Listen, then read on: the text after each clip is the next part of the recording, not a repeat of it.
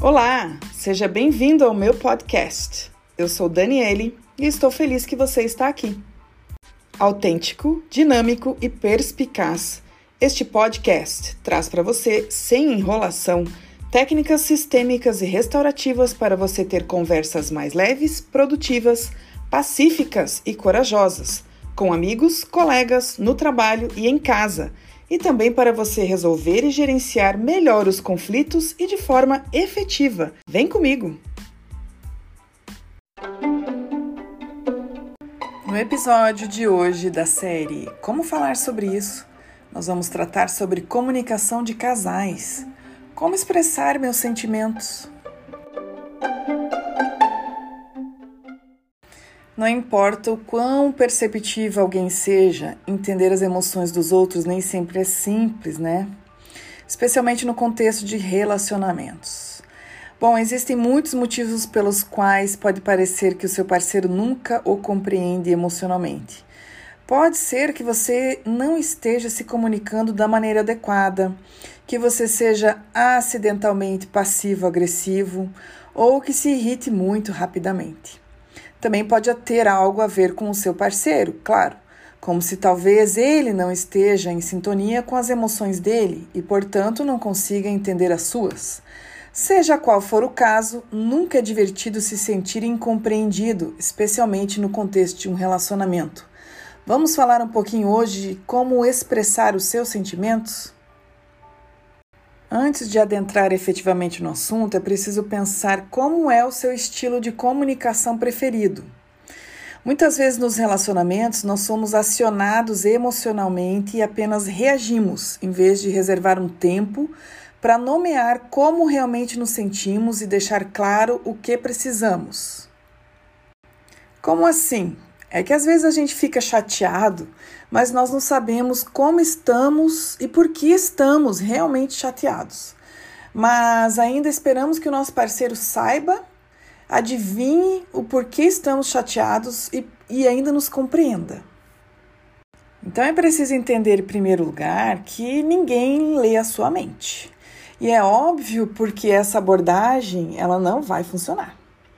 Então a melhor maneira de lidar com o momento quente seria desacelerar, escolher as suas palavras e prestar atenção em como você está sendo percebido. Em outras palavras, você pode realmente ter uma conversa produtiva em que o objetivo é entender um ao outro em vez de ficar na defensiva com raiva e com muita raiva. Essa não é a melhor comunicação. Então, nós vamos tratar agora de algumas maneiras de manter a calma, explorar as suas emoções, comunicar-se com eficácia e, com sorte, entender um ao outro como resultado. Em primeiro lugar, use ao máximo possível declarações no sentido de eu, como eu me sinto magoado quando você, eu não gostei quando você disse porque, etc, etc. Quando você usa você sempre isso ou você nunca aquilo é uma acusação e isso não é eficaz. Seja curto e doce. Mesmo que você esteja tentado a liberar todas as suas preocupações de uma vez só, falar sobre o que aconteceu na semana passada, no ano passado, é melhor ser curto e simples quando você tem algo emocional a dizer. Caso contrário, o seu parceiro vai ficar sobrecarregado com os seus sentimentos e vai se desligar, não vai ouvir mais nada. Número 2. Concentre-se em compreender o seu parceiro. O seu parceiro também pode estar se sentindo incompreendido, e aí vai ser difícil ele sair da própria cabeça dele e entrar na sua. Portanto, certifique-se de entendê-lo em primeiro lugar. O que está incomodando? Qual é o ponto de vista? Antes de tentar estabelecer um ponto ou uma conclusão. A conexão emocional é uma via de mão dupla. Até que você tenha se esforçado para tentar entender seu parceiro emocionalmente, vai ser difícil para que ele se esforce em tentar entender você. Número 4. Mantenha sua voz calma. Se vocês dois estiverem levantando a voz, será difícil manter a calma e realmente compreender um ao outro. Portanto, preste atenção ao seu volume, bem como ao seu tom de voz. Fale baixo e amigavelmente. Quando aumentar o tom, vai ser difícil para o seu parceiro entender ou ouvir você. Número 5. Preste atenção à sua linguagem corporal. A linguagem corporal é uma coisa que pode afetar a reação do seu parceiro em relação a você, tornando mais difícil para ele realmente conseguir o que você precisa. Então, se você estiver de pé com os braços cruzados, por exemplo, vai parecer que você está fechada ou fechado e talvez até um pouco na defensiva. Portanto, tente relaxar. Torne o seu corpo mais aberto e relaxado possível ao tentar comunicar emoções complicadas.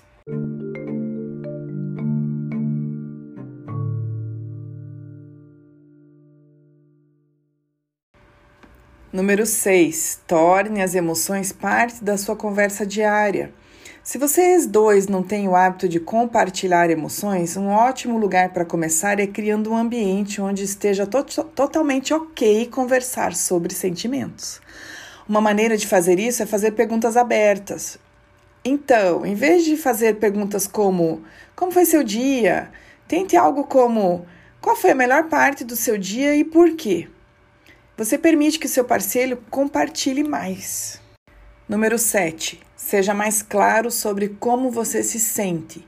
Em vez de ser passivo-agressivo ou insinuar o que você precisa esperar que seu parceiro perceba, adivinhe, tente ser claro e direto ao ponto. Você pode dizer algo específico como: quando você olha para o telefone o tempo todo, sinto que não sou importante para você. Eu realmente gostaria de mais tempo apenas com você sem o seu telefone. Você estaria disposto a estar menos no telefone quando estamos juntos? Essa é uma pergunta aberta. Esse tipo de pergunta aberta aborda quatro coisas essenciais: o que está incomodando você, como você se sente a respeito o que faria você se sentir melhor e se isso é possível ou não, se a pessoa está disposta a fazer isso ou não. É muito interessante. Número 8. Não critique ou peça que mude. Resista ao impulso de turvar sua conversa com críticas ou pedidos de mudança. Em vez disso, mantenha tudo sobre como você se sente. Ao falar sobre sentimentos, é importante focar em compartilhar sua própria experiência e que você está apenas procurando, ouvindo ou entendendo, nada mais. Quando você faz um pedido de mudança ou crítica associada ao compartilhamento das suas próprias emoções, isso vai interferir na compreensão das emoções. Número 9. Lembre o seu parceiro de que ele não precisa consertar nada. É totalmente normal que os parceiros entrem no modo de conserto. É, o que acontece? Isso pode colocar muita pressão e trazer um outro significado, mesmo que seja uma pressão autoimposta. Isso pode fazer você se sentir que não está sendo ouvida ou ouvido.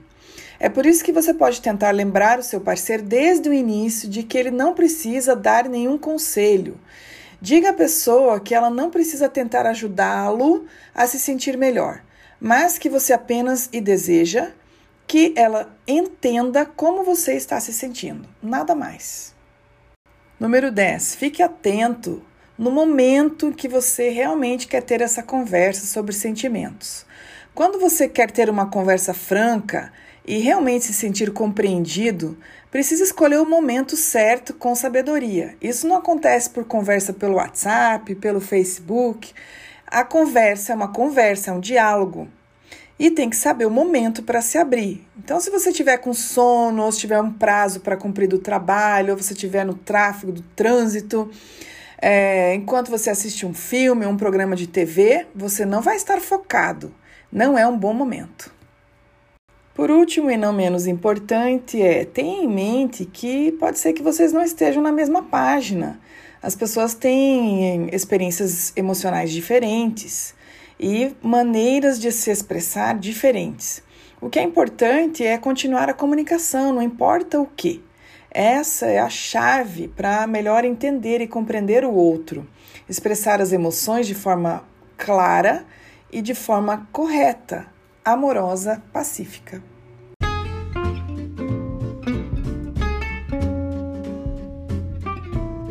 Você sabe onde me encontrar. Me segue nas redes sociais, Como terapeuta, eu tenho inúmeras ferramentas para lhe oferecer vários caminhos para a solução dos seus conflitos.